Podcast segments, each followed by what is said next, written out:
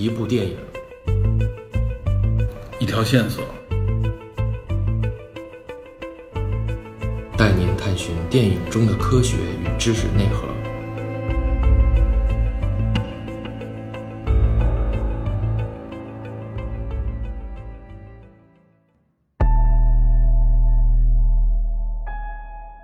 大家好，欢迎收听本期电影侦探，我是李根。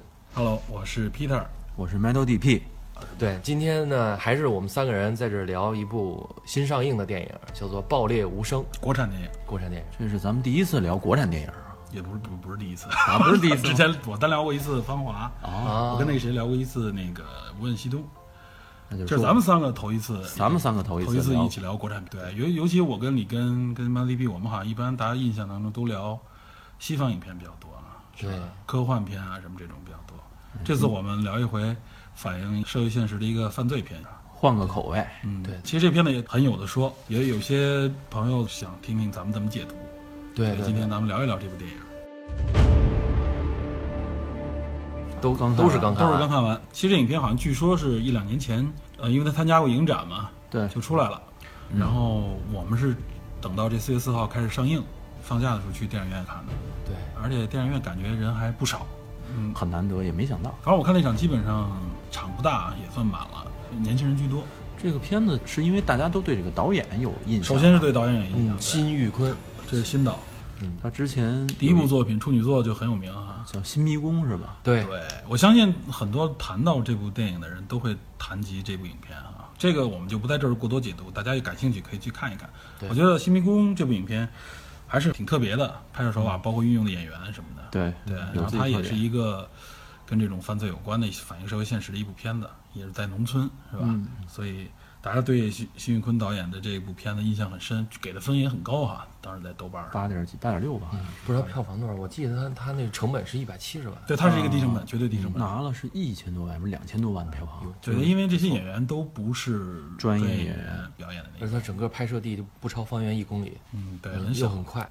但是这次我是奔宋阳和姜武去的，呃，对哦，这次确实不一样，是有著名演员，对尤其是姜武也很有名，宋阳也是最近新崛起的一个跟很多动作片有关的一个对，主要他跟徐浩峰合作那三部曲嘛，嗯，先是柳白猿，倭啊，先是倭寇踪迹，然后对先是柳白猿，最后是师师傅。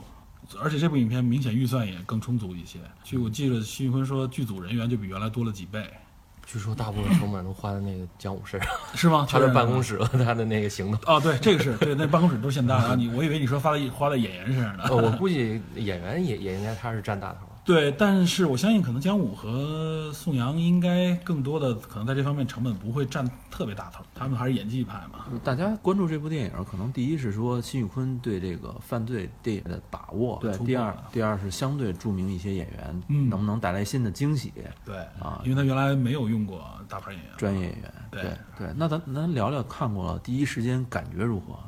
呃，我觉得是属于国产片里面确实不错的，感觉这个导演应该是后受那个韩国导演的影响比较大。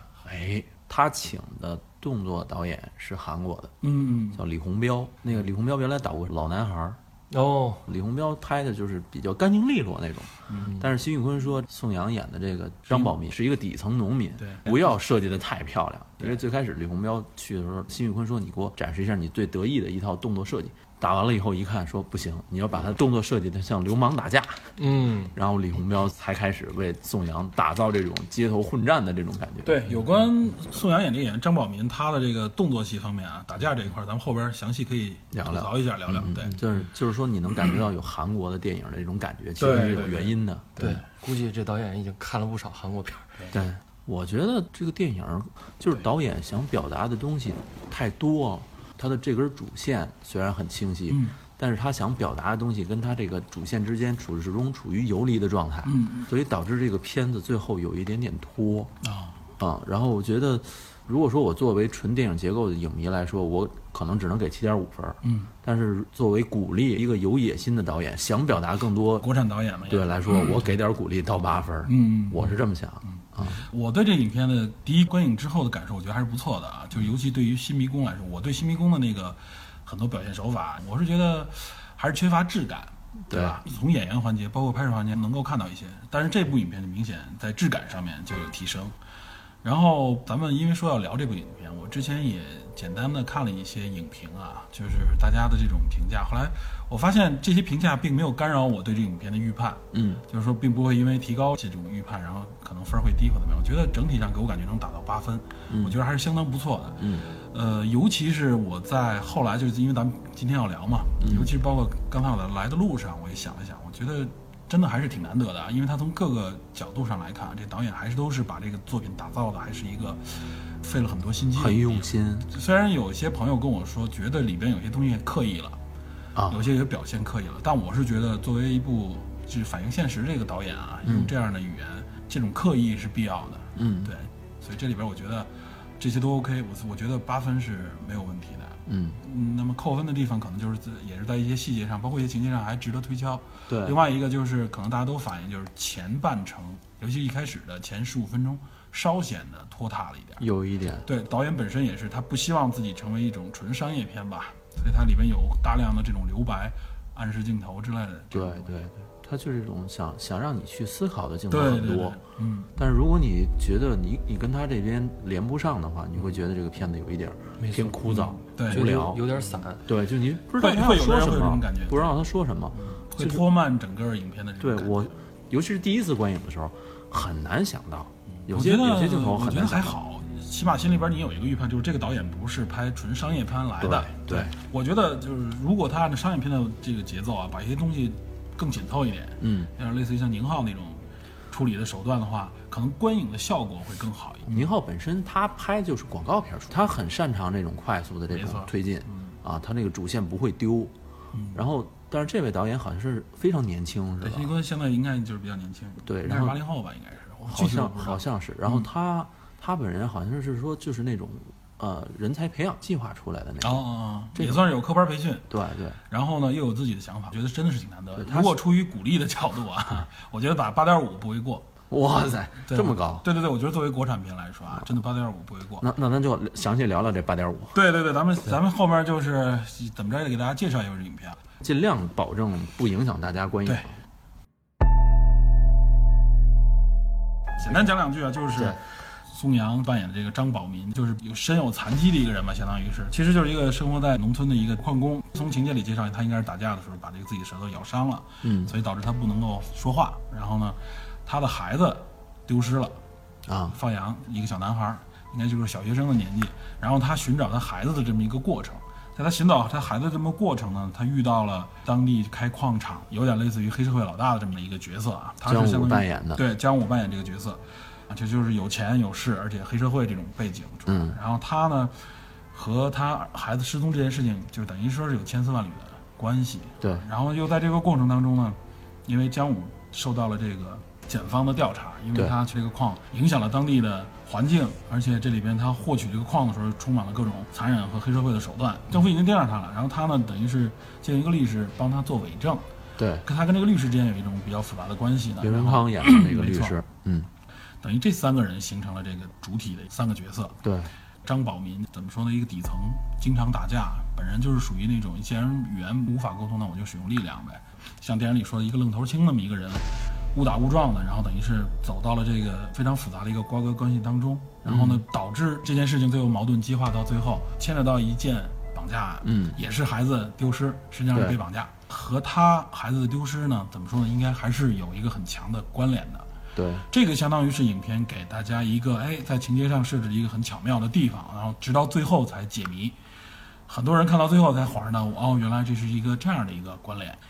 情节介绍我们就不细说了。啊，呃，我觉得就是整个影片就是刚才咱们说的，一开始主要是有一些比较慢的镜头，介绍人物背景嘛，主要是这几个人出场，所以相对节奏慢一些，更多镜头集中在张宝民里面。对，然后他实际上在这个介绍的过程当中阐述了大量的信息，这个如果大家如果不仔细看的话是容易忽略的。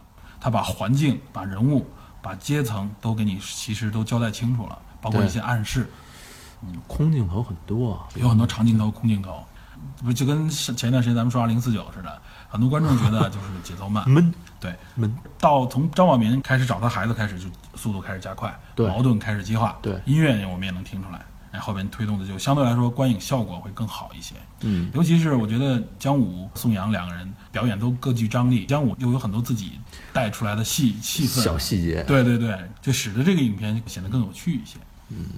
那你说咱们电影侦探本来是一个从电影里边挖掘知识的对科科学知识啊，这部影片给我们感觉就是说跟科学不太直接相关，对吧？这次我们主要聊的可能就是跟社会学、社会现状，包括一些可能跟心理学相关的，我们可能有一些会跟大家聊一聊的点。自己的看法，对对对，然后如果我们从特定角度来看，它应该算是一部刑侦类的悬啊疑犯悬疑，犯罪片，它是有悬疑的，而且层层相扣，解谜过程还是很有趣的。而且最后你会发现，无论人物还是这个故事，都是颇费心机的，还是就是我们应该会从两个角度去看待这部影片，一个就是我刚才说的纯犯罪嫌疑的角度，啊看看影片流出了什么线索，给了什么样的信息，哎，最后推动这个结果是不是合理，让觉得我们有突破、有惊喜。另外一个呢，可能就是从一个他导演直观的表达出来的一些信息，就是善与恶的这种这种纷争啊，这里边我们得到的一些直观的感受是什么？对对对，最后，我们可能会从一个社会现象的角度去分析这部影片到底表达了什么，导演到底推给我们什么，我们有什么样的一种感触和理解吧。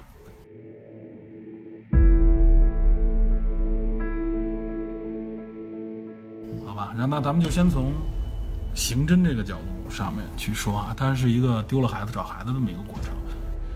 这部电影当时的年代设定是二零二零零四四年啊，二零零四年，大家想一下，那个时候煤老板应该是很有钱的一种形象象征。就是怎么讲，这个要风得风，要雨得雨的感觉啊。嗯对，可以说中国最有钱的人之一嘛。零几年的时候，煤老板一说，哇，那就是身边就是明星，然后来北京就是买房子这种？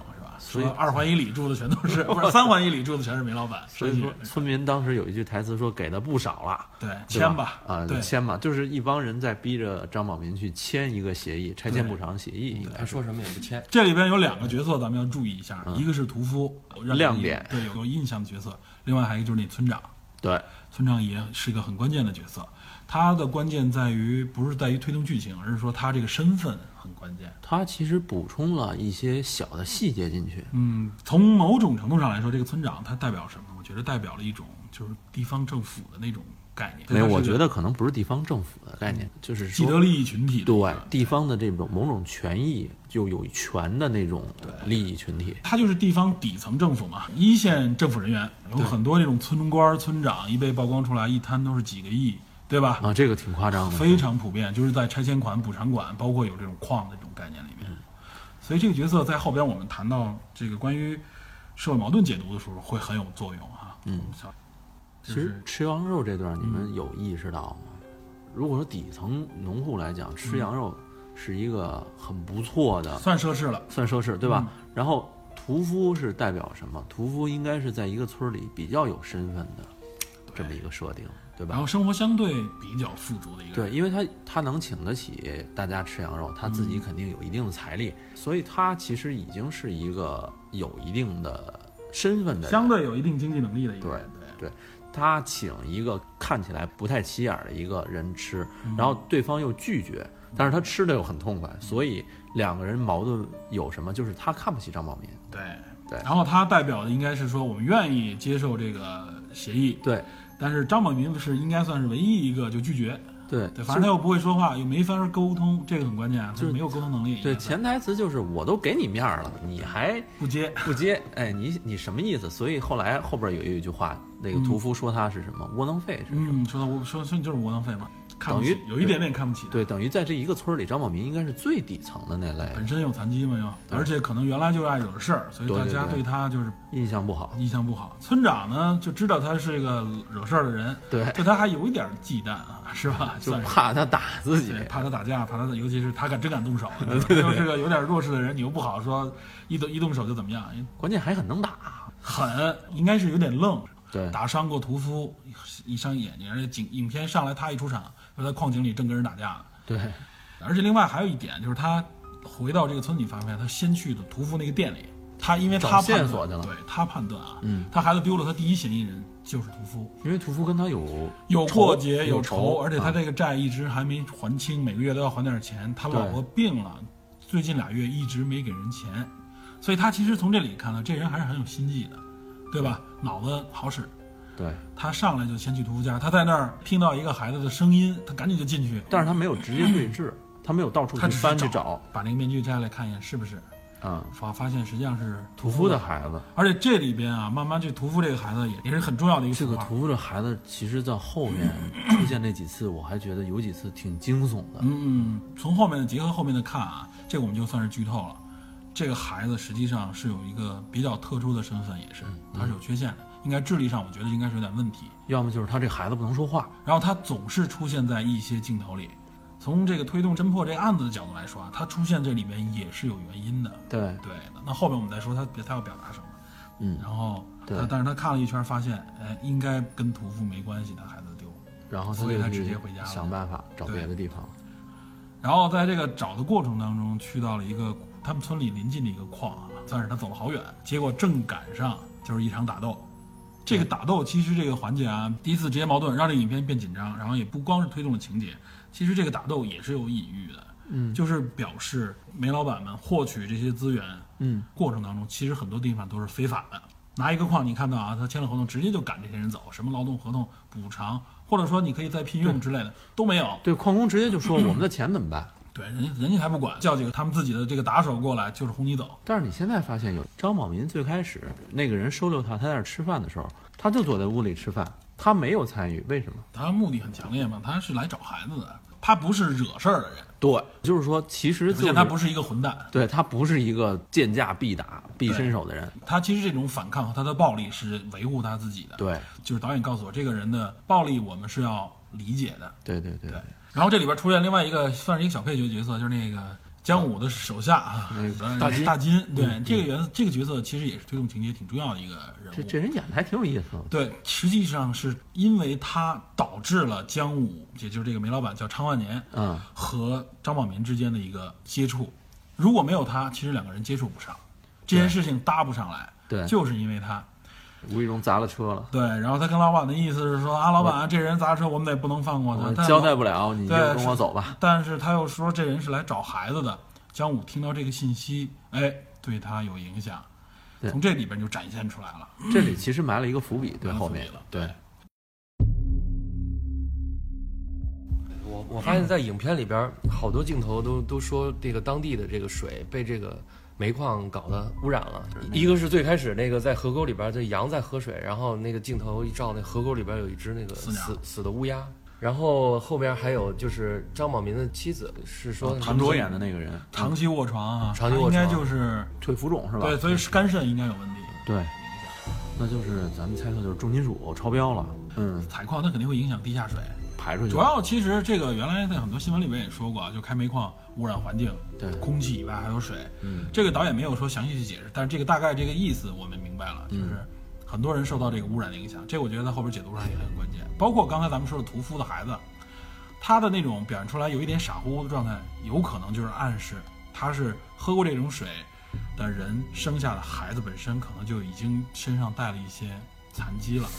这个拍摄地点是包头市以西的乌拉山国家森林公园。据说还是这个导演找了一个离他对对对对。因为新导是包头人，嗯啊，哦。他就在那儿找的。对对对，这个地区表现出来的就是荒凉，给人感觉就是内蒙那种戈壁的那种感觉啊。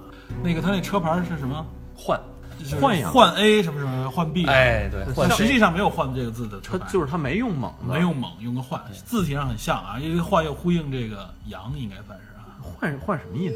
是换是这个是应该是一个喂养驯养的意思，就是说我喂养你，将来我也是为了吃掉你。对对对，这个哎，这个其实他用这个字也很关键。所以他在那个最开始威胁安虎的时候说了一句话，说吃素，啊，羊也吃素。对这个其实暗示梅老板是一个很在生态链的最顶端生，态链最顶端的的一个食肉者。对，没错，他是食肉者嘛，他表现出来就是生态链顶端食肉者啊。它里边不断一开始有一个摆小孩摆石头，就是告诉你这是一个金字塔结构。金字塔对包括他手里他那个里边有一个摆设在家里边也是一个金字塔。还有人说这个他那个换后边跟的是几？你记得吗？我没注意那个呃换换换 A、A B、C 是三个等等级。对，换 A，然后律师的车是 B 哈头，然后哎张宝你说这个张宝民那个车没错是，C，这是另外一个线索，就是车辆。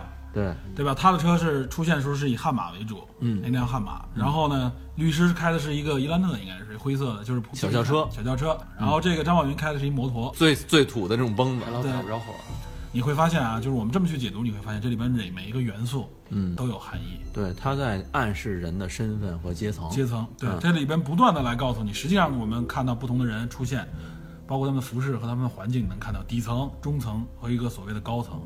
这个高层就是就是像你说的生态链里面的顶端，嗯对有钱有势既得利益者，然后他还去学校去捐款，让自己看着很光鲜、捐款，我记得记记得根儿总说那其实吃西红柿那段特别有意思。我听导演说是吃吃西红柿，嗯还有这个这个姜武姜姜武这个假发啊，就前面挂这个假发是吧？都是他给导演提的建议，啊，对，入那个这说这个，我觉得就是这就是表现出一姜武这个性格型的这种演员哈，他是也能够带来一些元素。他这吃西红柿是暗喻什么呢？吃西红柿，他吃的时候掉下来那个汤儿是吧首？先啊，吃西红柿这个动嗯作代表什么？它是从底层来的，啊，对应那个他那双棉鞋、布鞋，布鞋。布鞋。吃吃西红柿当水果的人是什么人啊？是吧？原来那个年代的时候，那个时候吃不到什么水果，就拿西红柿当冯小刚就是对。现在你问问年轻人，谁还吃水果拿西红柿吃啊？对对对吧，大家都吃水果了。对西红柿是一个底层的概念，就是说它是从底层上来的。对对对，实际上，另外感感觉出来，就是他们这整个一个环境里面，其实他们都其实是在一个大的背景下，他们是一类人。啊，对，是是来这说这个。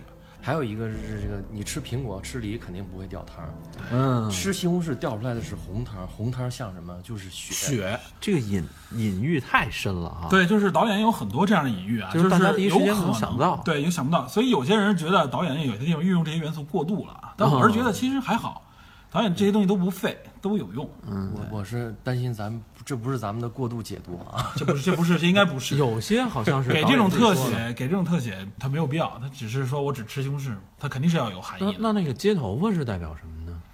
我觉得接头我就我就一直没明白。接头发这个问题，还是请皮皮特。这西红柿就是我说的。我是觉得姜武让这个角色显得更立体，因为本来就很脸谱化嘛，就是一狠嘛。嗯，我们在原来的所有的这种所谓的煤老板或者黑社会老大里，没见过有接头发的。是不是说他已经在一定程度上开始往满足了经济，满足了这个是属于过度解读。我是觉得，我是觉得姜武让这个角色更立体，嗯 就是这真的这个角色让你觉得还有点意思。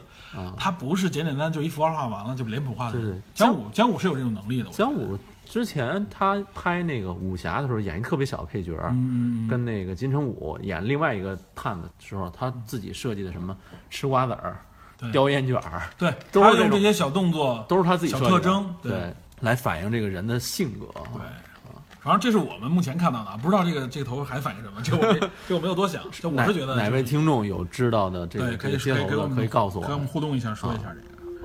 然后我们接着说啊，就刚才说了这么多线索，实际上推动这个情节，最后我觉得啊，我觉得好，就是说我们单看它是一部刑侦电影，我觉得这部电影拍的也合格，也够好。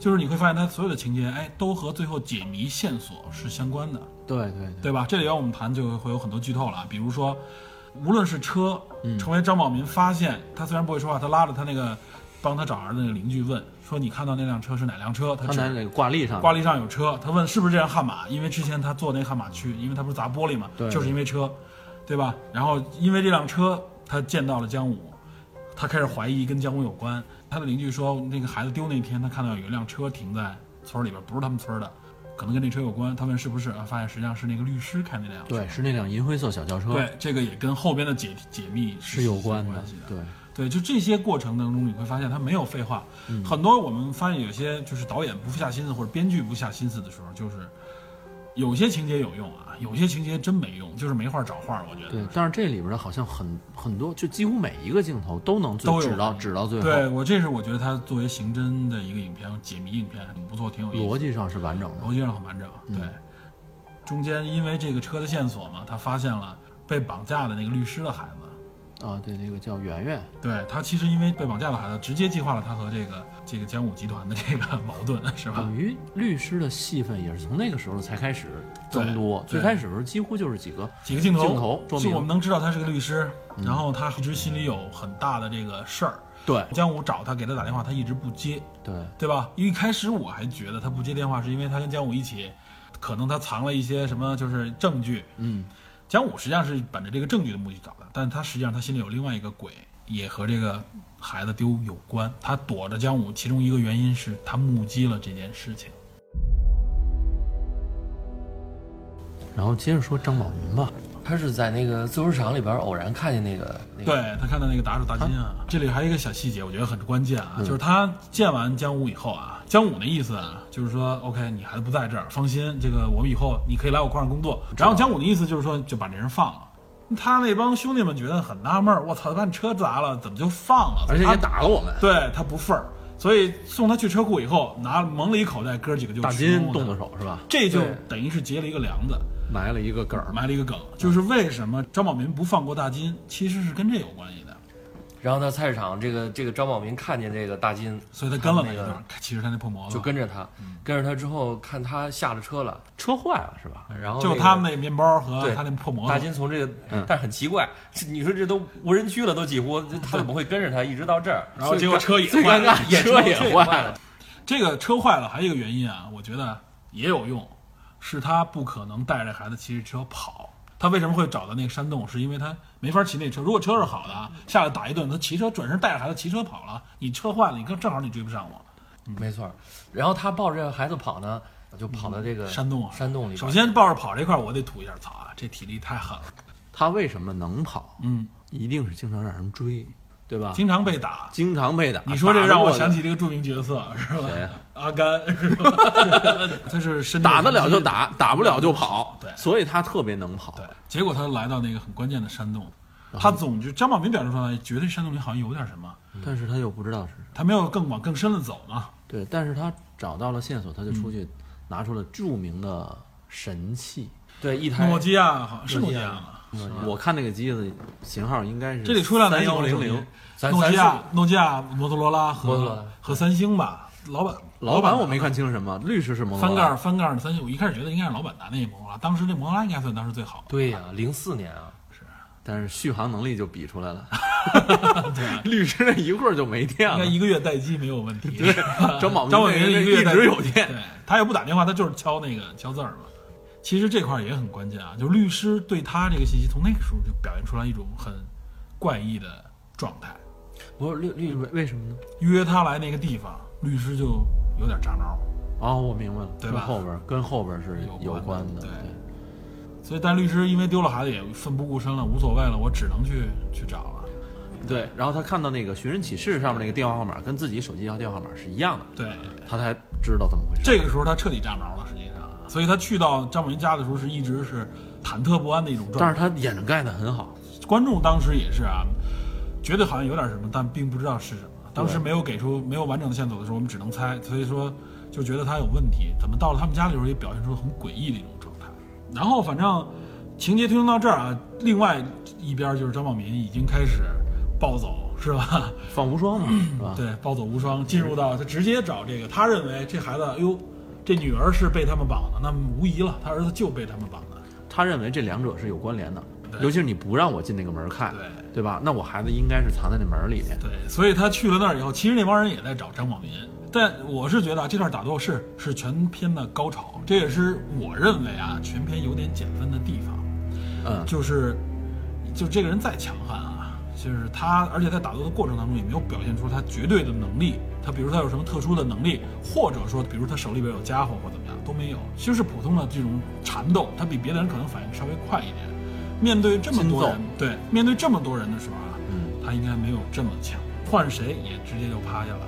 那帮人手里都是拿着家伙的，拿着棍子，所以所以你你要联系的话，还是张宝民长期底层打拼只能这么解释。对，而且就是他以前面对的应该是一些比这些黑社会，你看黑社会那大腹便便的，一点儿都不精瘦，但是是这样啊，但现实里边啊，就是体力是一方面，体力体质是一方面，狠是一方面。那黑社会之所以能够能够厉害，是因为他狠，他敢打。对对，他们下手都不像咱们想象中那么那么的轻啊，给你踢你屁股一脚，没有直接冲着头来。对对对而且拿着家伙这种打中头，直接这人就废了，不死也得半残。对对对，所以，但这里边有大量的拿着拿着那个扳子，拿着铁棍打到身上，至少是啊，对也有打到脑袋上面。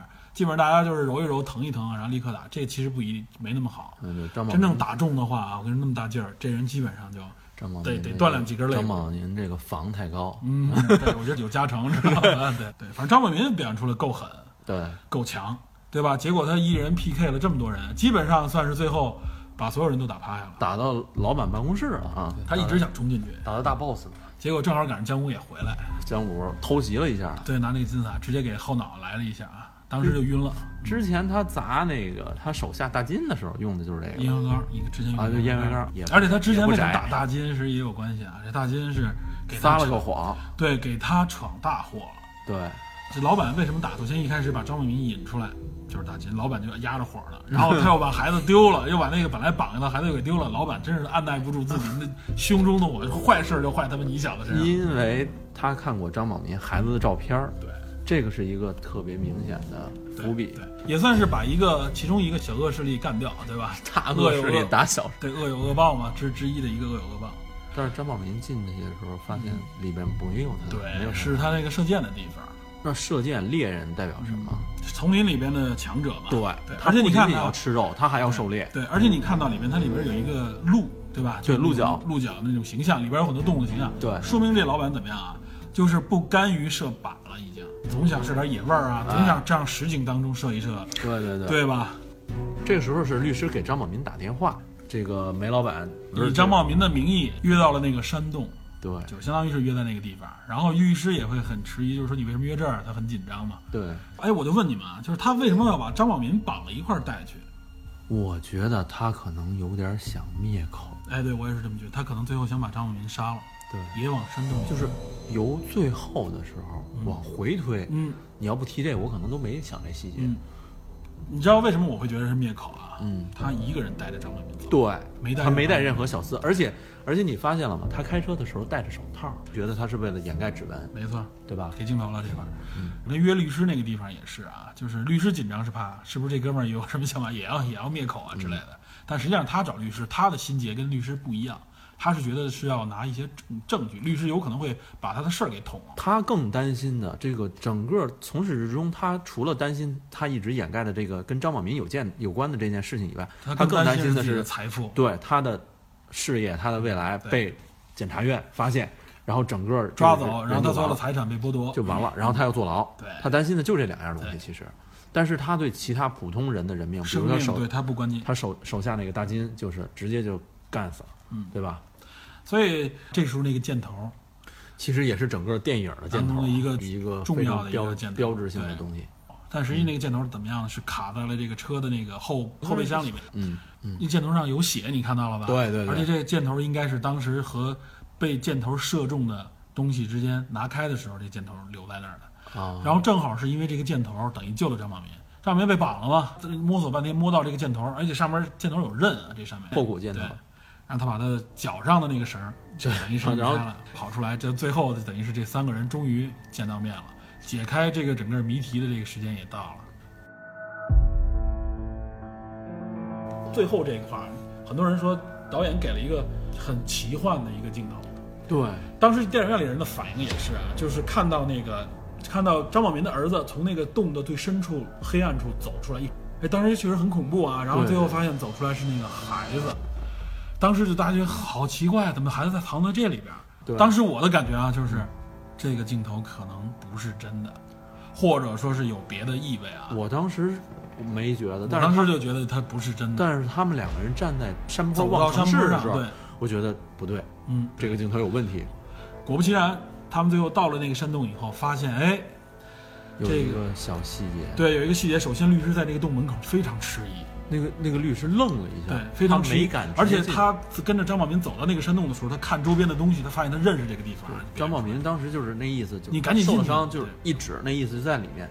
然后这个律师进去的时候，先愣了一下，然后我觉得好像不太对了，对，然后抱出孩子的时候，我发现进电影院里面很多人都发出了迟疑声，嗯，什么意思？因为这孩子在这儿？之前那个交接镜头是那两个孩子在已经走出去了。抱出孩子，然后就觉得难道？而且那孩子当时就跟死过去一样。对，当时给人的状态是说这孩子可能已经死了，比然后如说是麻醉剂用多了，对醒不来了。对，然后大家判断哦，那两个望城市的是应该是鬼魂吗？对啊，啊，这个这个当时真的是挺挺瘆的了。他是第一倒次翻转我倒没觉得瘆啊，我是觉得哎，这个导演处理的还真是，到最后他还给你这样的一个感觉。我觉得瘆的就是为什么这个小男孩会从洞里出来呢？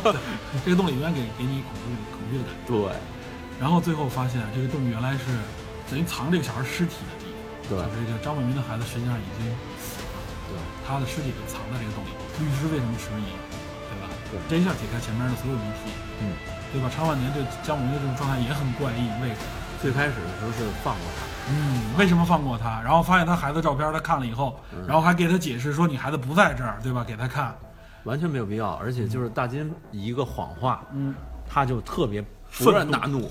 这个谜题其实都解开，其实最最最后关键那个谜题解开的镜头是什么？是屠夫的儿子在那儿画的那个画儿，就那相当于是一最后一个彩蛋那。直接就挑明了这件事儿到底是怎么回事。对，大家都那个彩蛋之前，其实大家应该就基本上会明白，他不是问了一句吗？他那边回忆镜头，他站在山坡上问小孩儿：“你这羊多少钱一只对，？”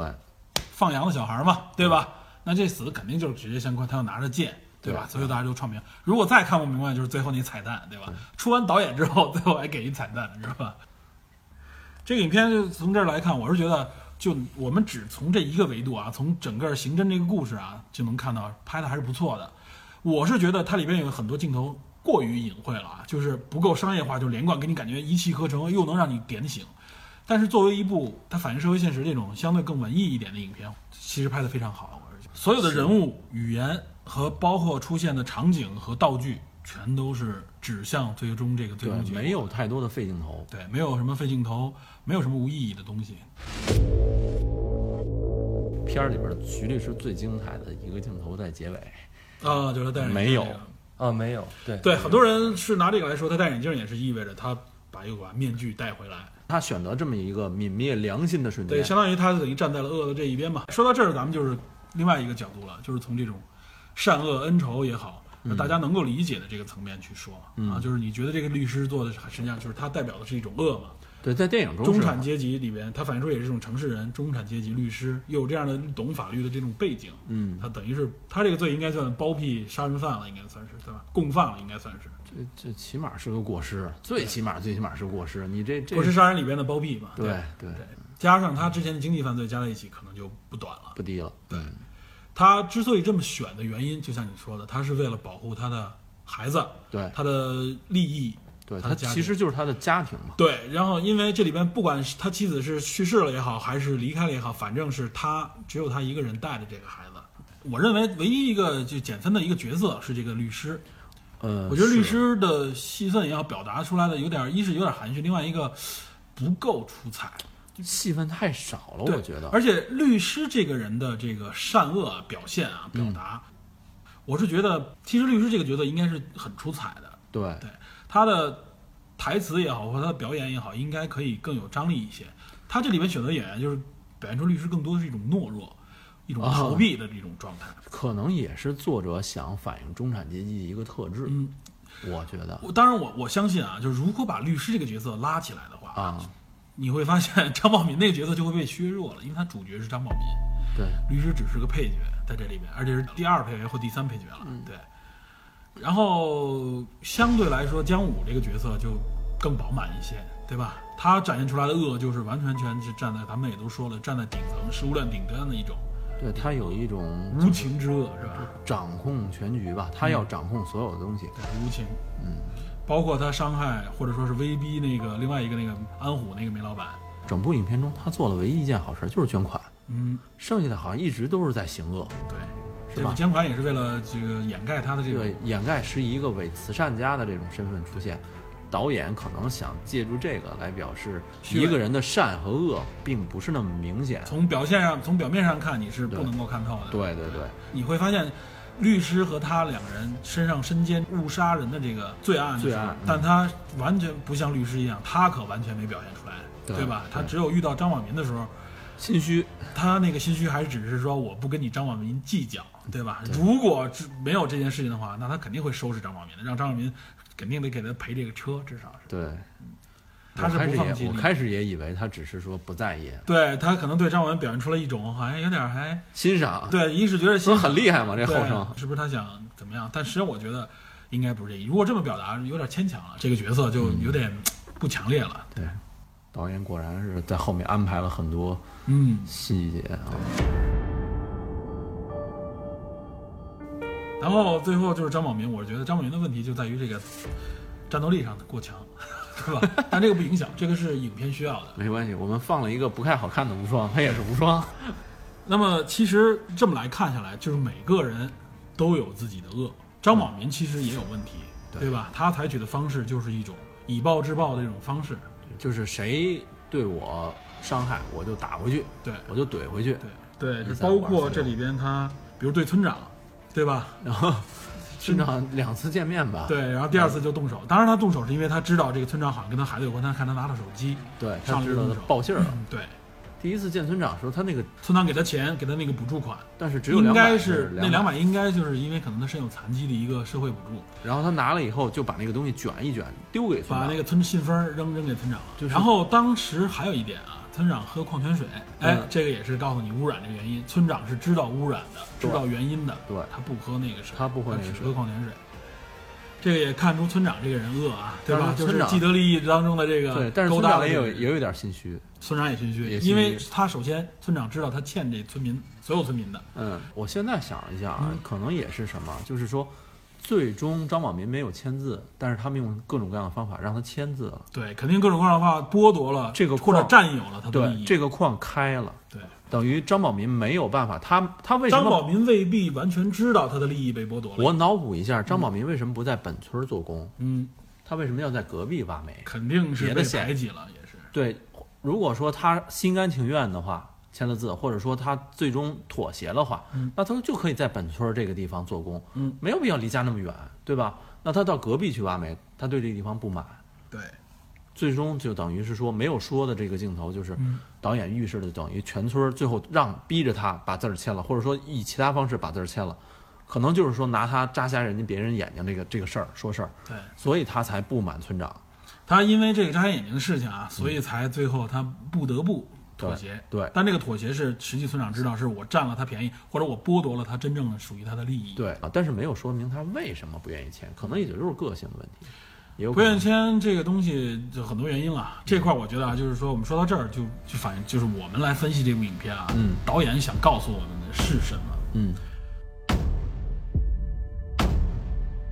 我觉得导演告诉我们的绝不是一个善恶复仇的这么一个故事，对对他绝对不是想告诉我们这个，也不是告诉我们啊，这个你看啊，什么样的人是坏人，啊这个看有解读说什么啊，金字塔告诉你这个社会结构，然后底层相当于师生，这个人是个哑巴，哑巴师生对师生，他他反抗的方式只有拳头嘛，底层师生，中层师德，说这个律师完全是师德嘛，对，然后道德这个他管这个顶层叫什么？顶层师太还是什么？师格，师格，我是觉得啊，这个有点牵强。我觉得导演绝不是告，只是告诉你这样一件事情。我认为金宇坤导演他要表达的是一个对这个社会状态的一个表达。这里边有几个角度啊，首先，金字塔、嗯羊群，对吧？拆迁补偿、嗯污染，这些都是很现实的社会问题，它反映出来了。不管是直接还是间接的，都反映出来了。它告诉了我们一个这种在城市变迁过程当中，农村的这种状态，有矿，有污染，有拆迁补补偿的问题，对吧？有拆迁，对吧？这都是我们知道强强拆那里边有，包括有暴力，对吧？这是一个社会现实问题，在这种社会状态下面有的。而且你听到他那个一直在炸山的那个声音嘛，嗯一直有嗯。虽然那个特效做的很烂啊，那个特效估计就是这个 结尾处那个山的垮塌，这个导演真的是在这块儿花不了太多钱了。但是呢，他实际上用这个声音提示你是什么呢？是一种社会状态，要告诉你，你处在的这个社会状态是一个巨变的社会状态，这个环境在巨变，就在你们生活的背景当中。这是导演要说的。二零零四年，中国在一个非常快速发展过程当中啊，这个社会结构巨变的过程当中，充满矛盾，充满问题。一，这是告诉我们这个三个层级里边底层的这种这种状态啊。嗯我觉得带出来这个底层状态，他想表达的是什么呢？就是我们其实根本不了解底层的生活状态，是对吧？这个无声是表达这一点，就是我们其实你作为我们来说啊，我们根本就不了解真实的可能七亿八亿的中国农民他们的生活状态是什么。我们能看到就是一拆迁可能有钱了，或者就是哪儿一发完事情拆迁打架死人，对吧？啊有你回过头来看，如果张宝民这个事情，他为什么叫张宝民啊？谐音暴民，这个人他在他等于是到那个公司里面去打。嗯，我们换一种角度来说，这哥们儿就是个暴民，就是个暴民，报复社会的暴民啊。对你你如果我们换另外一个角度，新闻的角度去报这个事情，这哥们儿打人公司，应该是打死打伤很多人，发生这样的暴力事件，对吧？他为什么会出现这种事情？然后他告诉你说这个人是有原因的，嗯，对吧？但是他又为什么用他身边这个羊群，村子里面那些人的状态，来告诉你羊群代表什么？就是一种懦弱，羊群效应，对，对就是就是顺民嘛，顺民，所谓的顺民或被，被豢养的这种状态。对，这个我们不得不说啊，这里边有一点就是，为什么这些农民们表现出来这种状态，对吧？他跟你之间是鲜有沟通的。嗯，尤其是农村这个，就是他的那些邻居，嗯当村的村里人人表现出来都是这个状态，都是接受签字，对吧？找孩子就帮他找一找，每个人身上都有问题，是喝这个水造成的，但没有人去去追究对为什么会这样。对村长知道也不告诉他们，对吧？对村长这个他们为什么又不发声，对吧？所谓的不发声是被隔绝了也好，我们有时候觉得啊，他们声音被隔绝了，但我觉得不都是这样啊。嗯，我觉得这里边其实说明了一种可以用一个心理学上的一个一个原理了，可以说是啊，挺著名的原理，叫习得性无助的这么一个原理来表达。习得性无助习得性无助，我不知道你听没听过说过这个词？不太熟，学习的习，得到了得，习得性无助。你听这个词，你应该能明白一点儿。这个习惯性无助这种感觉习，得性无助，他是不是习惯性？拔剑四顾心茫然嘛，我我真不是有点习惯性无助。哎，其实我们有的时候就表现出，我们都会有习得性无助的状态，这是一个心理状态。这这个这个习得性无无助这个效应或者说这个原理是被谁发现的呢？是叫马丁·塞里格曼的一个人，他是现在还活着一个心理学家，啊，在美国，他在六十年代的时候啊，开始他做了一个实验，这个实验特别有意思啊。他对这个狗进行电击啊，他把这个狗放在一个一个地方，他对这个狗进行电击，就是当有一个蜂鸣器就发出一种声音的时候，他就电击这个狗。那么狗反映出来状态是什么呢？一听到声音就被电击，这个我们从巴甫洛夫那个条件反射那个里面也知道，就是狗听到声音就电击，听到声音就电击的时候，狗反映出来就是我一听到声音我就紧张，因为我知道我要受电击了，对吧？很无辜的狗，很无辜的狗，没错，这个实验挺残酷的啊。然后这是一种情况，他另外呢，就是他发现发现声音就电击以后，他又加了一个条件，把这只狗关在笼子里面。一开始发现这声音就电击，狗就会跑，然后他把这个狗拴住，放在笼子里边，你会发现啊，发现声音就电击，发现声音就电击的时候，这个狗就老被电击，但它逃脱不了，它被绑住了。嗯，就很痛苦、哀嚎，怎么怎么样。然后过了一段时间啊，他把笼子盖儿打开，把这个拴住狗的这个绳子解开，我继续电击这个狗。他发现这个狗并没有发生就是电击以后就逃跑的状态。正常的狗，它拿对照组拿正常的狗会发现一电击就跑出去了，但这个狗不跑了，表现出来的状态一听到蜂鸣器一响，就表现出一种好像被电击的这种状态，很沮丧、躲避、哀嚎。但它受了电击，居然不跑，门打开了，为什么不跑？温水煮青蛙，这个就叫做有点那个意思，这个就叫做习得性无助，他管这个叫习得性无助。然后他拿人做实验，拿人做实验啊，七十年代不是电击了，这个是什么呢？他找了三组人，一组人放在一个小环境里面，一个空间里面，封闭的空间里，然后他给你放一种噪音，啊，放这个噪音刺激你，这人听到噪音很烦躁，就会找那个噪音。有有一组人的那个发现啊，就是让人去找某种方式就可以关闭这个噪音。另外一组人是我给你放这个噪音的时候，我让你找不到这个原因，你不知道从哪儿发出噪音，你找半天也找不到啊。半个小时下来，这个人就很烦躁嘛，也是因为这噪音，他发现我关不掉这个噪音。第三组人就对照组了，就是没有噪音的情况下，然后他把实验条件再换一下，嗯，让这三组人都这时候三组人都放噪音啊，他们手边会有一个类似于像按钮之类的一个东西，或者一个你手放到一个不同的位置的时候，调整你手的这个位置的时候，那个噪音就会消失。他发现啊，当时通过自己努力能够关闭噪音的那一组。和没有听到过噪音的那一组的人都是正常表现，就是他们会尝试怎么哎仍然去解除这个噪音，发现把手放在一个不同的位置就可以了。嗯，但是那组关不掉噪音的人，听到这个噪音的时候，他们表现出的烦躁也好、烦闷也好，但他们没有去尝试去改变手的位置去关闭这个噪音已经。习惯了某种环境，没，错，习得性无助就是他习惯了这种被侵扰、被压制、被伤害、被豢养，被豢养，然后他们表现出来的一种状态是什么呢？就是无助、沮丧。这里边联系到一种什么心理状态呢？就是抑郁症。啊，习得性无助，你们会发现这个在其实就是我们我简单一说，在底层人口里面，底底层人，尤其是普通人当中就很多。为什么？就很多人都有，就是你会发现啊，无论是学习、生活、工作，很多问题你付出努力和你不付出努力，是一样。得到的结果是一样，很多人都有这种抱怨。对对对，对吧是的，是的，这种抱怨是多了以后，你其实就形成一种状态，就是哎，这个事反正这样。对这个东西跟你没就没关系，争也不是你的，不争也不是你的。对对对他们拆迁补偿那个时候，所有人表现出状态就是习得性无助，还知道了吧，就这么着吧。只有张宝民没有这种状态。不肯妥协。对，另外说习得性无助还会产生一种什么状态？除了抑郁以外，就是他可能会暴力反抗，这种人会突然激发出一种暴力反抗、愤怒，就是我实在被挤到没有边缘的时候，我干脆我就报复就是人人的本能嘛。对这个习得性无助，我觉得大家应该注意啊，尤其是对孩子，对包括我们成年人都有，就是他表现出来这种三个层面的心理状态，一个是对个人的，嗯，他对个人就是什么呢？他觉得所有造成我不能达到愿望是归因到自己，是我自己，比如我长得不好看，这个我不聪明，抑郁自闭。对，自闭就是我不聪明，我没能力，这是归因自己啊。嗯嗯。另外一个还有一个叫做这是个人性的，还有一个普及性的是什么呢？他把身边所有的这个条件都和这件事联系起来，身边的条件啊，怨天尤人。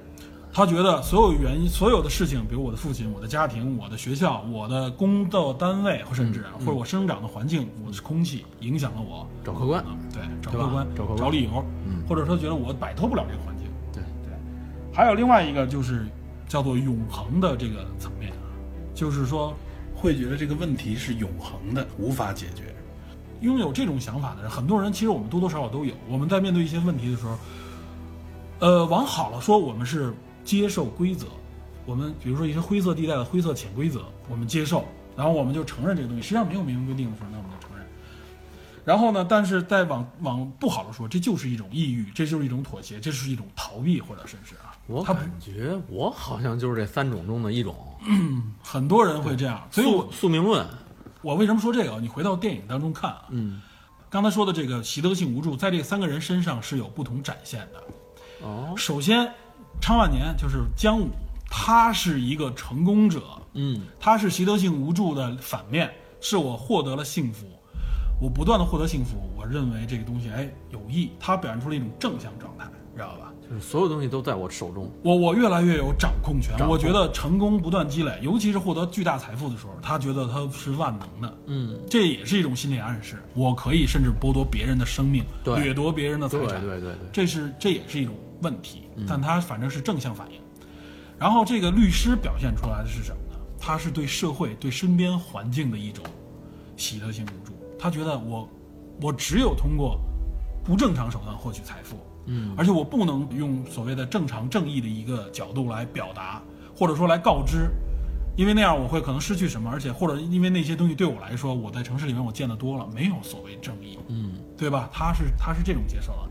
那么张宝民他身边的这些人表现出来的就是另外一种状态，那就是一，要不然我就是就是爱怎么样怎么样嘛，利无论是拆迁的利益，无论是这个身体的伤害，无所谓了。我们看到很多地方啊有这种污染，明确告诉你，政府都告诉你这个不行，你们不能喝这种水。很多地方人说我就哎，我生老病死于此，我一辈子就在这儿长大的。其实说白了，这就是一种习得性无助的心理状态，认命。认命了。张宝民表现出来的是另外一种反向，就是我他妈的不干了，谁要敢侵犯我，我就暴力反抗。嗯。他又放弃了所有正常规则的这种展示。他等于跟姜武的那个角色正好相反。对，就是我正规的东西我都不相信，那我就只相信我的拳头。对，姜武是说我所有东西都能成功，我认为我能掌控一切，我觉得我所有东西都归因为我自己成功，就是因为我这人牛逼。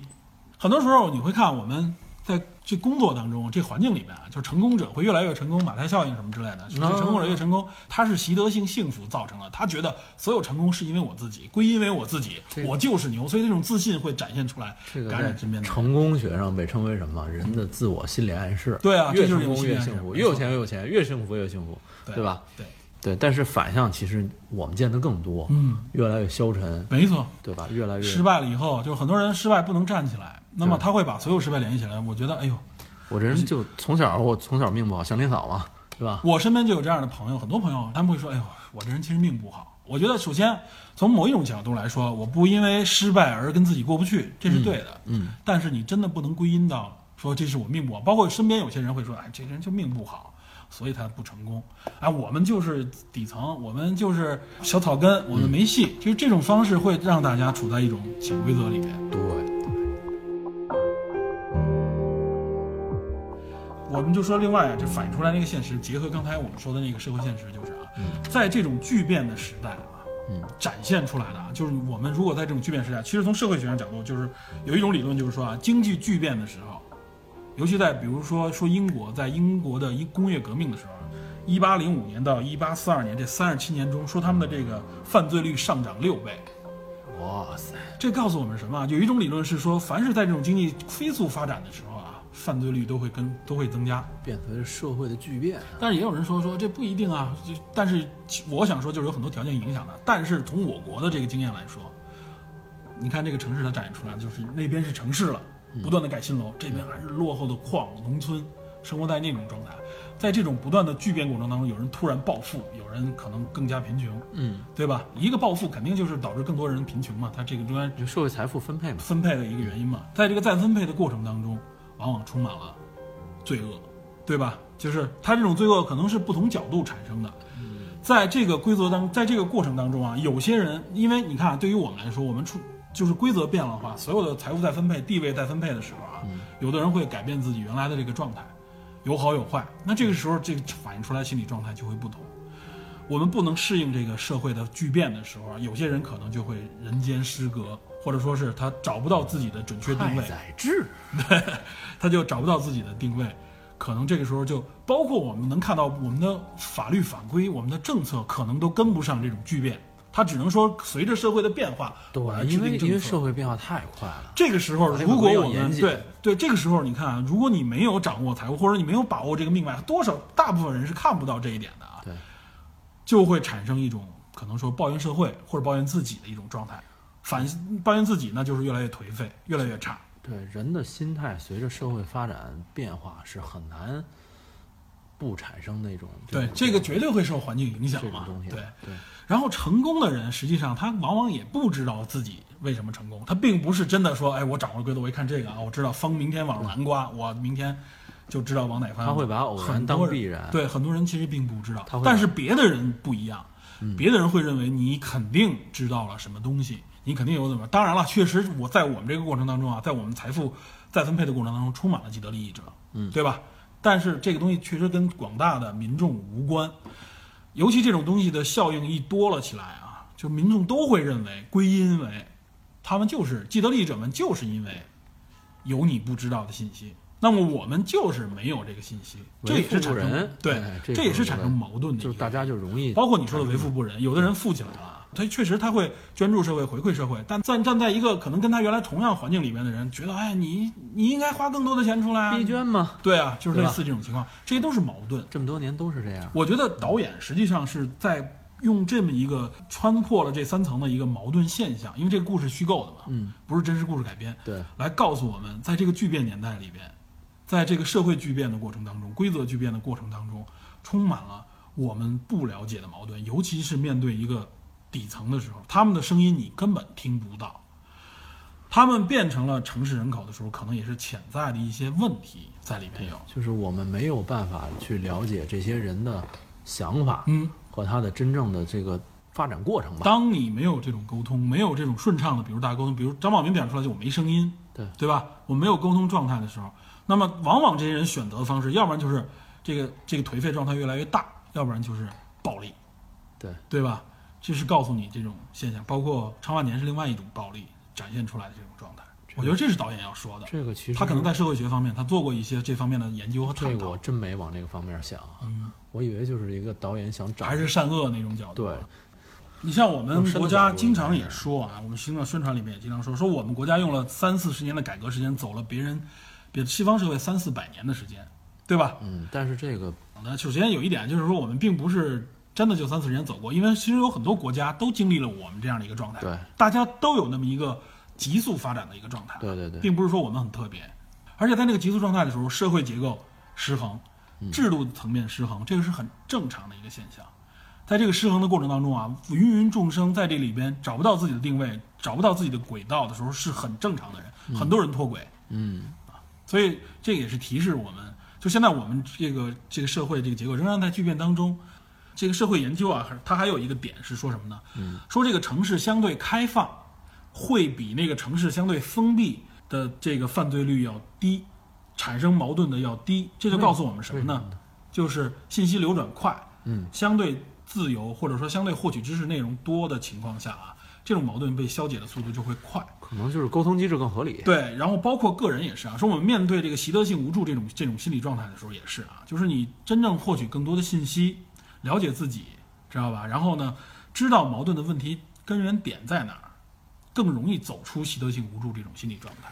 但是我觉得这种就是咱们经常说的，前一阵子说丧文化，嗯嗯，哎，没错，我觉得这一点要说，就是现在好多学生们啊，小孩儿，这你们也要注意啊，喜欢传播丧文化，他们现在啊，佛系不光对，没错，佛系我觉得也是一个非常消极的一点啊，就是他们就是佛系里面有一点就是让你认认命。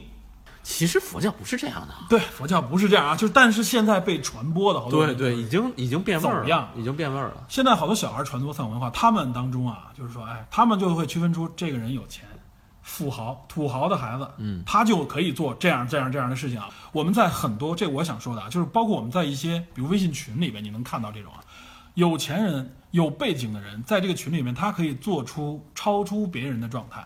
一个相对来说地位卑微，可能你没有展现出来你有钱有势的时候啊，你就不能超越这个规则，是一种潜规则。你做的一些事情就会被别人就容易被反对啊，这真的是这样，在学生当中更是如此，因为他有钱，他可以欺负你，因为他有钱，甚至他们觉得可以在老师那边获得更多的绿灯，而且他们都觉得这个很正常。有这么夸张吗？现在学生当中是有这种气氛的啊，哇塞，你知道吗？这一说就是他土豪，结束了。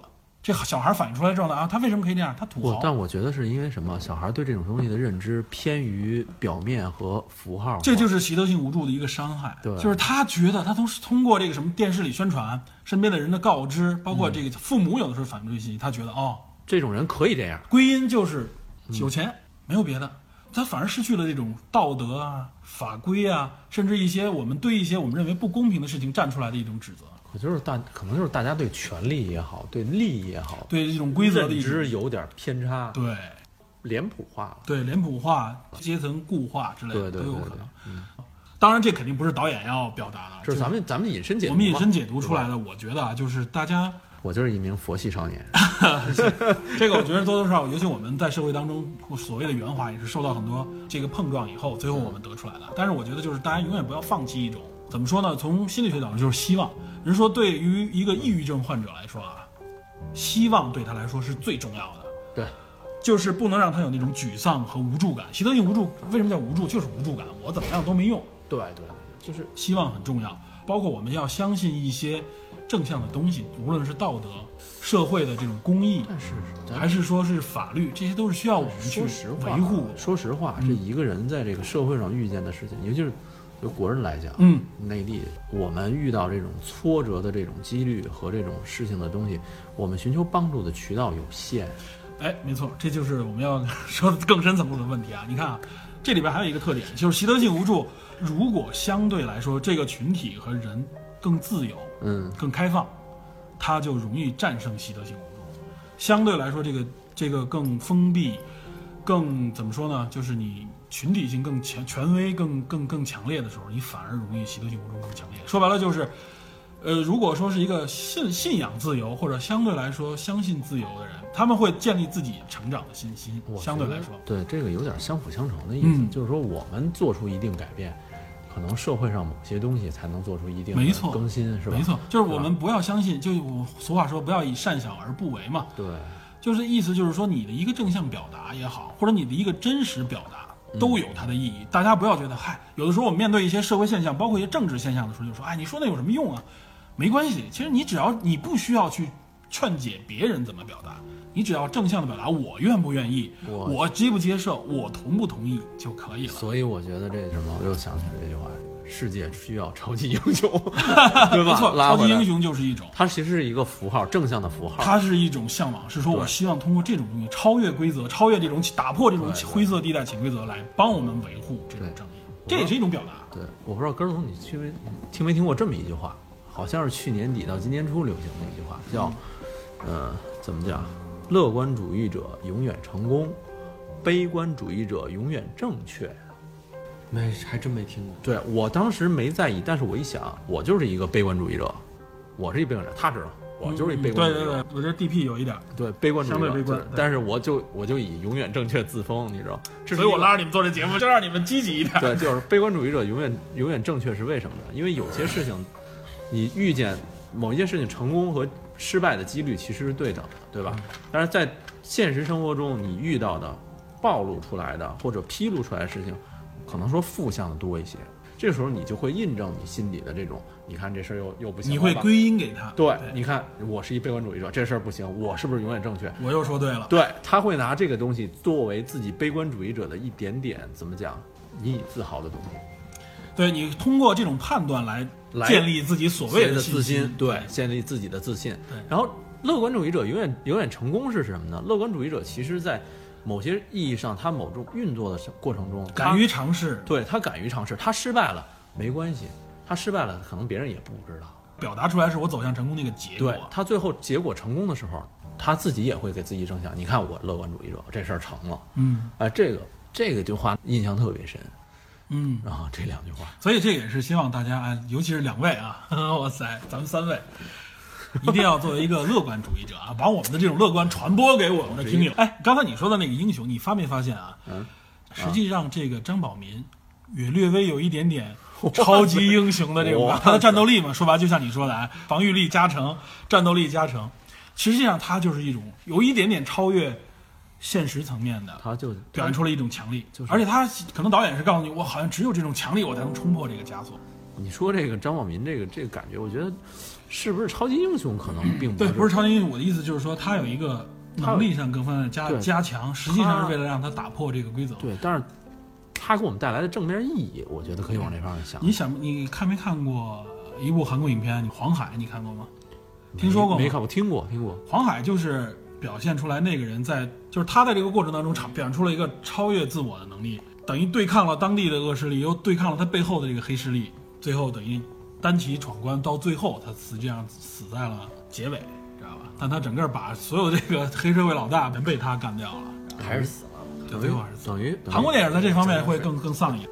有一个日剧，你听过没有？什么？名字我我们片儿没看过，名字很很很，其实有点丧，嗯，叫逃避虽可耻但有用。哦，我知道这个。没错，日本就是也是丧文化的一个发源地之一。就是他他那个丧跟国内好像不完全一样。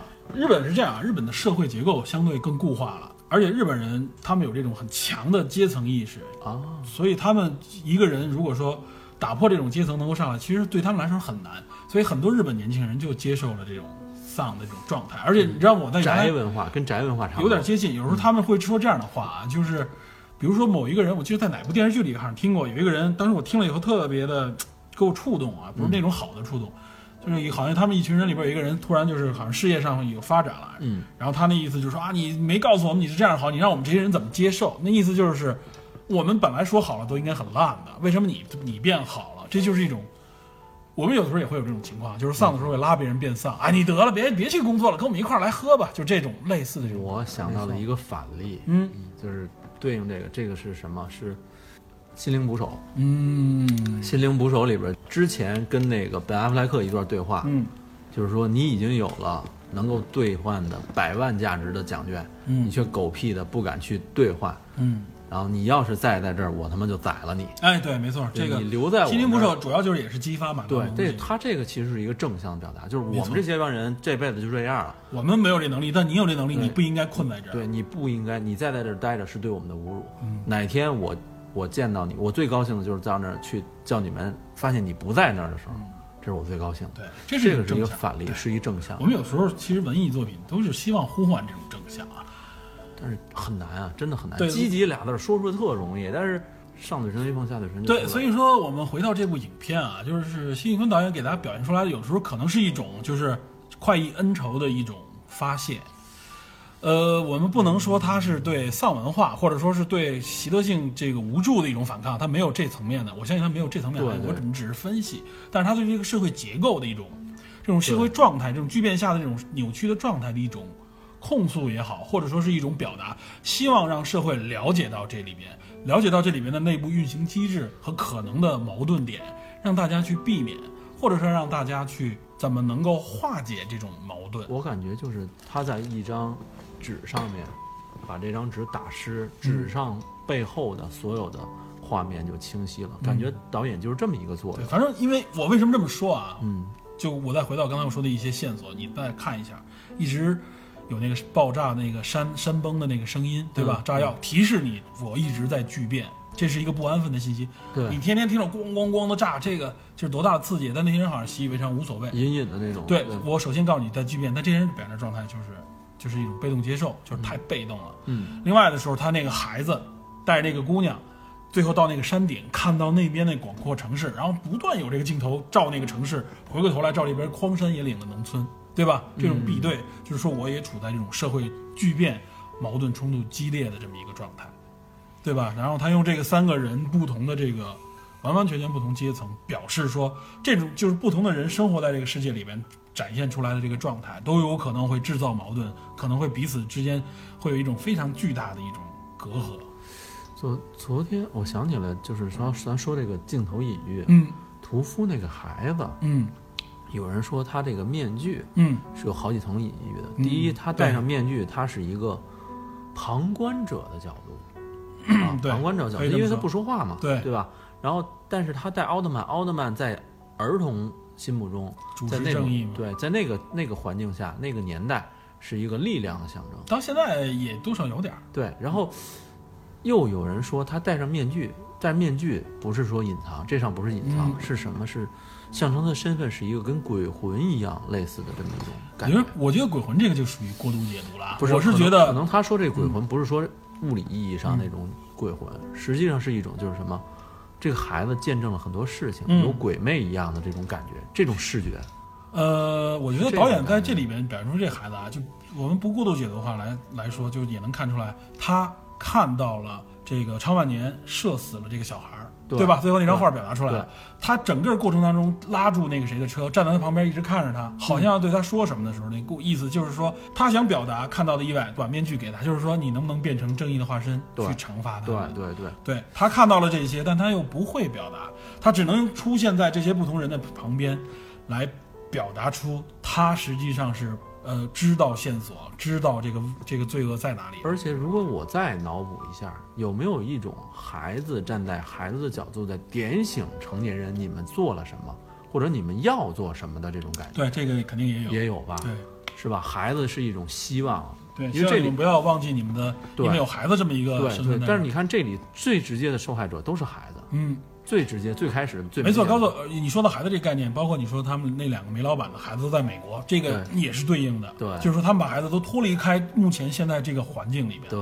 孩子是激励他们，让他们从这个社会里觉醒，嗯看到真相的一个一个一个内容。对一个点醒的这么一个角度。嗯，所以我觉得影这个辛玉坤导演还是有功力的，而且他表达出来的呢，又不是那种让你感觉好不是特别难懂，特别对，不是特别难懂，又不是特别套路，他有一些自己的东西，对。也有一些自己的语镜头语言，而且它跟其他的那个国产的这些犯罪电影，感觉节奏什么的不同都不太一样。不同，没错。啊，是明显就是他自己的感觉，对。自己的事。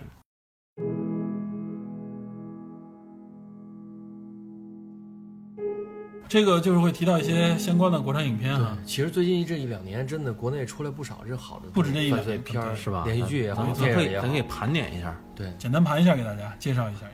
我印象深的就是《烈日灼心》，嗯嗯嗯，还有一个是白日《白日焰火》。我个人，呃，待会儿咱们再聊啊。嗯白日焰火》是另外一个感觉，我更喜欢《追凶者也》，啊，应该也有一点点喜剧色彩，喜剧荒诞。嗯嗯，荒诞对，啊，这两个应该都是 曹保平的作品？嗯嗯应该都是曹保平的作品。曹保平早年拍《厘米猜想》的时候，嗯就有一种呃都市类的犯罪的，还有一点荒诞的感觉，就是他好像比较擅长这个。但是我嗯觉得这几个里面，还有什么暴雪暴雪将至，对，老段当是这暴雪将至应该是去年的吧？对对对，然后这些片子等于是说各有各的特色吧，然后嗯，成就最高的目前来说应该是《白日焰火》，得了柏林的金熊奖对，白日焰火其实也不错，前两年的。啊，然后还有一些类似的影片，比如说像《解救武先生》，吉是吧木先生对对多说多说多多少少也算是，它虽然是一个另外一个真实事件改编，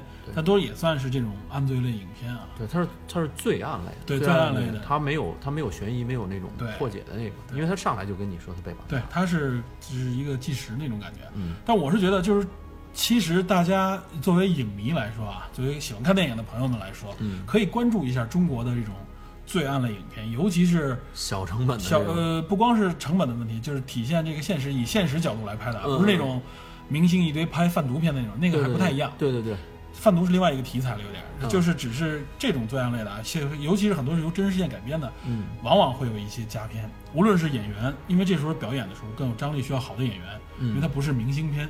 另外一个呢，就是我觉得就是这种题材容易拍，相对来说啊，因为它虽然说是感觉有一点点敏感，但它不至于触及那条比较敏感的线。对，因为它反映社会现实是局部的，而且最终只要能拍出来的片子，基本上都是以，呃，正义得到伸张，对吧？都会是这样一个结果。因为一个导演如果告诉你说最后这不行，我告诉你习得性无助结果，我操，这导演这片子自己这个这么丧，他也不会包括无人区最后其实也是补了一个对结尾嘛，正向结尾嘛。对这个片子据说这个后边结尾也修饰了一下，对吧是？吧？对，啊我是觉得导演往往能在这里边能够施展一些拳脚，嗯，能够既反映一些现实，因为他必须写实，又有一些演技上面的一些内容。考量对，然后呢，如果这个整个的线索、整个的节奏把控的好的话，那就是佳片。好的话就非常不错。这里不得不说，我觉得去年的《暴雪将至》不是特别成功。对，《暴雪将至》给人感觉就是前半程气氛烘托的差不多了，但一直发不出那个力来，它的故事逻辑线嗯，崩了。对，没有讲好，所以包括它很里边很多地方有模仿的地方，但最后没有讲好，这故事就是没有没有展现出来。其实前面还是有一些内容的，但是尤其是之前有有过类似的一些片子，包括像《白日焰火》，其实你看白日也是一个焰火，对，有些类似的身份，比如保保卫科的这个身份，对吧？对，它就是工厂保卫科，嗯，工厂保卫科工，大工厂，厂背景，对吧？？经常它工厂一种是象征什么？象征旧的工厂的这种转型，嗯，对，他也是在这个社会这种对社会这种这种东西。二是一个什么？这个人不是正经的警察，对，哎，不是正经警察，但是又又想破案，又想破案，又有一定的心结，这种想法、嗯啊。有偶尔说像像《白日焰火》里，像那个他演那个叫什么张自力吧，叫叫上。对，然后他那个人就是一个失去了一定权限，他不是原来是警察，他变成了对这个保卫科的人。啊，不是他原来都对对他原来是刑警，我对觉得原来是因为是犯错误还是很有有问题，就是误误伤嘛？误杀对啊，误伤误伤。然后，嗯、他是要夺回他的权势，他希望能够证明自己，自己因为有一个案子一直在他心里。对有一个颓废的感觉。但是我我为什么说把《白日焰火》跟这几个片子，尤其跟这部片子，嗯嗯嗯咱们做一横向比较的话，嗯有一点不同的是什么？背景，呃，不仅仅是背景，就是《白日焰火》里面有大量的关于性的 哎，对，《描述，这部片子里几乎没有。烈日灼心》里面你多多少少《有烈日灼心》更前锋一点，对吧？甚至涉及到同性的这种感觉。嗯但是这部片子里没有用性来做引导，对，就感觉好像差着点什么似的哈。没错没错。你为什么老觉得这种影片里面要有性？哎，我就有这种感觉，因为我看了很多这韩国这种犯罪类的、罪案类的片儿，真的有很多都是跟性相关的。我觉得是这样啊，不，我觉得跟你选片有关。当然我真觉得导演可以这样，不开玩笑，不开玩张笑。张张宝民可以和他媳妇儿就来一段不不成功的这种，不不不不，就因为丢了孩子了，所以没兴致。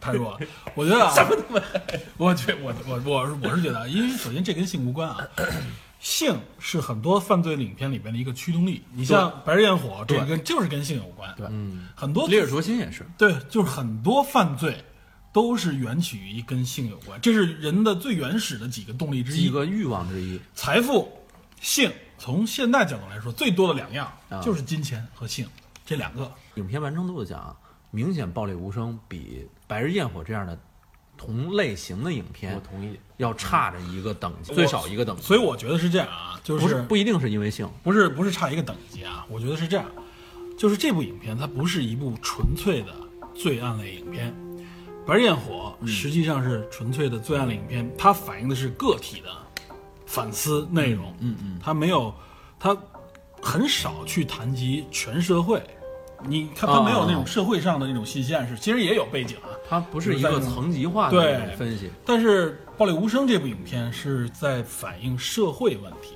所以它不需要往这里增加它不它不着力于这地方。对它不在这边增加润色。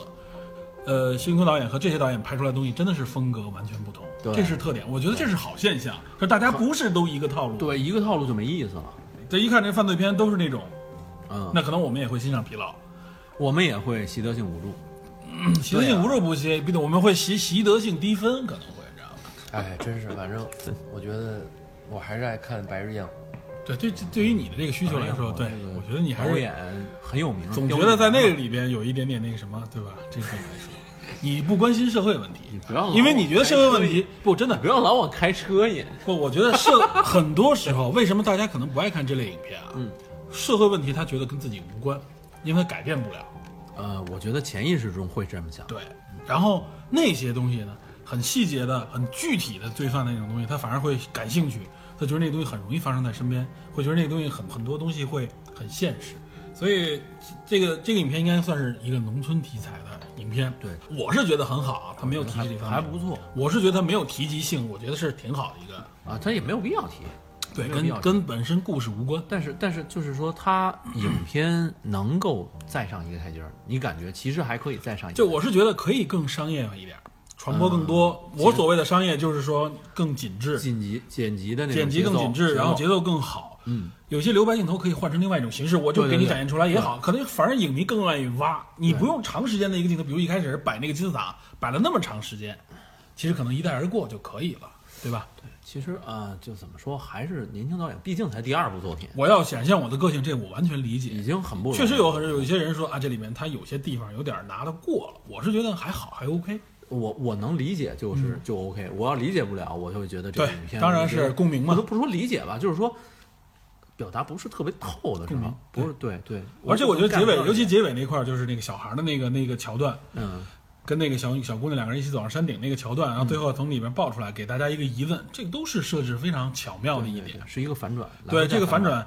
而而且帮助你去就是有点魔幻那种感觉，我觉得非常运用的还是不错的。但但是最后那个山崩塌那个结尾就有一点点刻意了。对，一个是刻意，另外一个特效太差了，知道吗这都是减分项啊。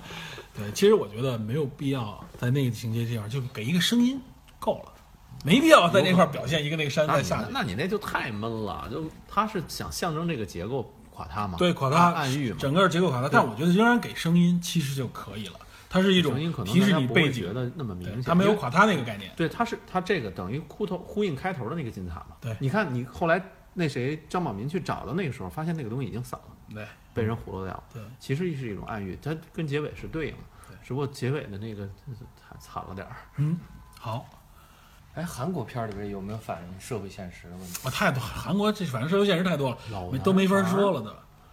有有一个跟韩国反映社会现实的片子太现实了，跟黄海说。跟黄海说类似的，就是韩国电影好像就是特别，我说有点不合适，但是有点崇尚这种对社会阴暗。对他包括什么恐怖直播什么之类的，哎恐怖直播他们都会往这个上面去控诉，因为说白了，他这方面的管制更少，对吧？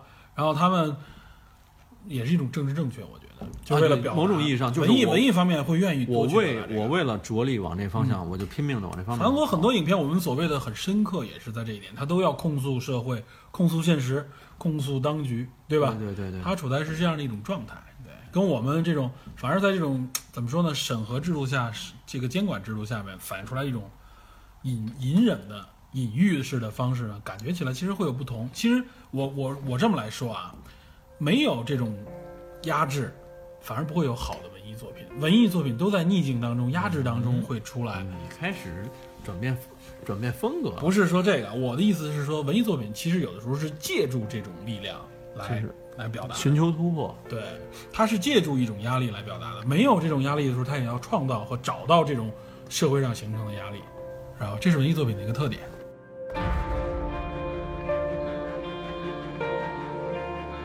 爆裂无声啊，咱们最后说一下这名字吧，就是它这名字也创造出了一种利用反差。爆裂本身应该是巨响嘛，它它用无声这种方式，我觉得可能多少也呼应我刚才说那个角度，就是我们对很多东西的不了解，它发生的过程当中，哪怕是这么激烈，都可能你听不到，你或者你看不到，它是一在一种沉闷当中，或者是在一种另外一层面纱之后，中爆发的对这种感觉。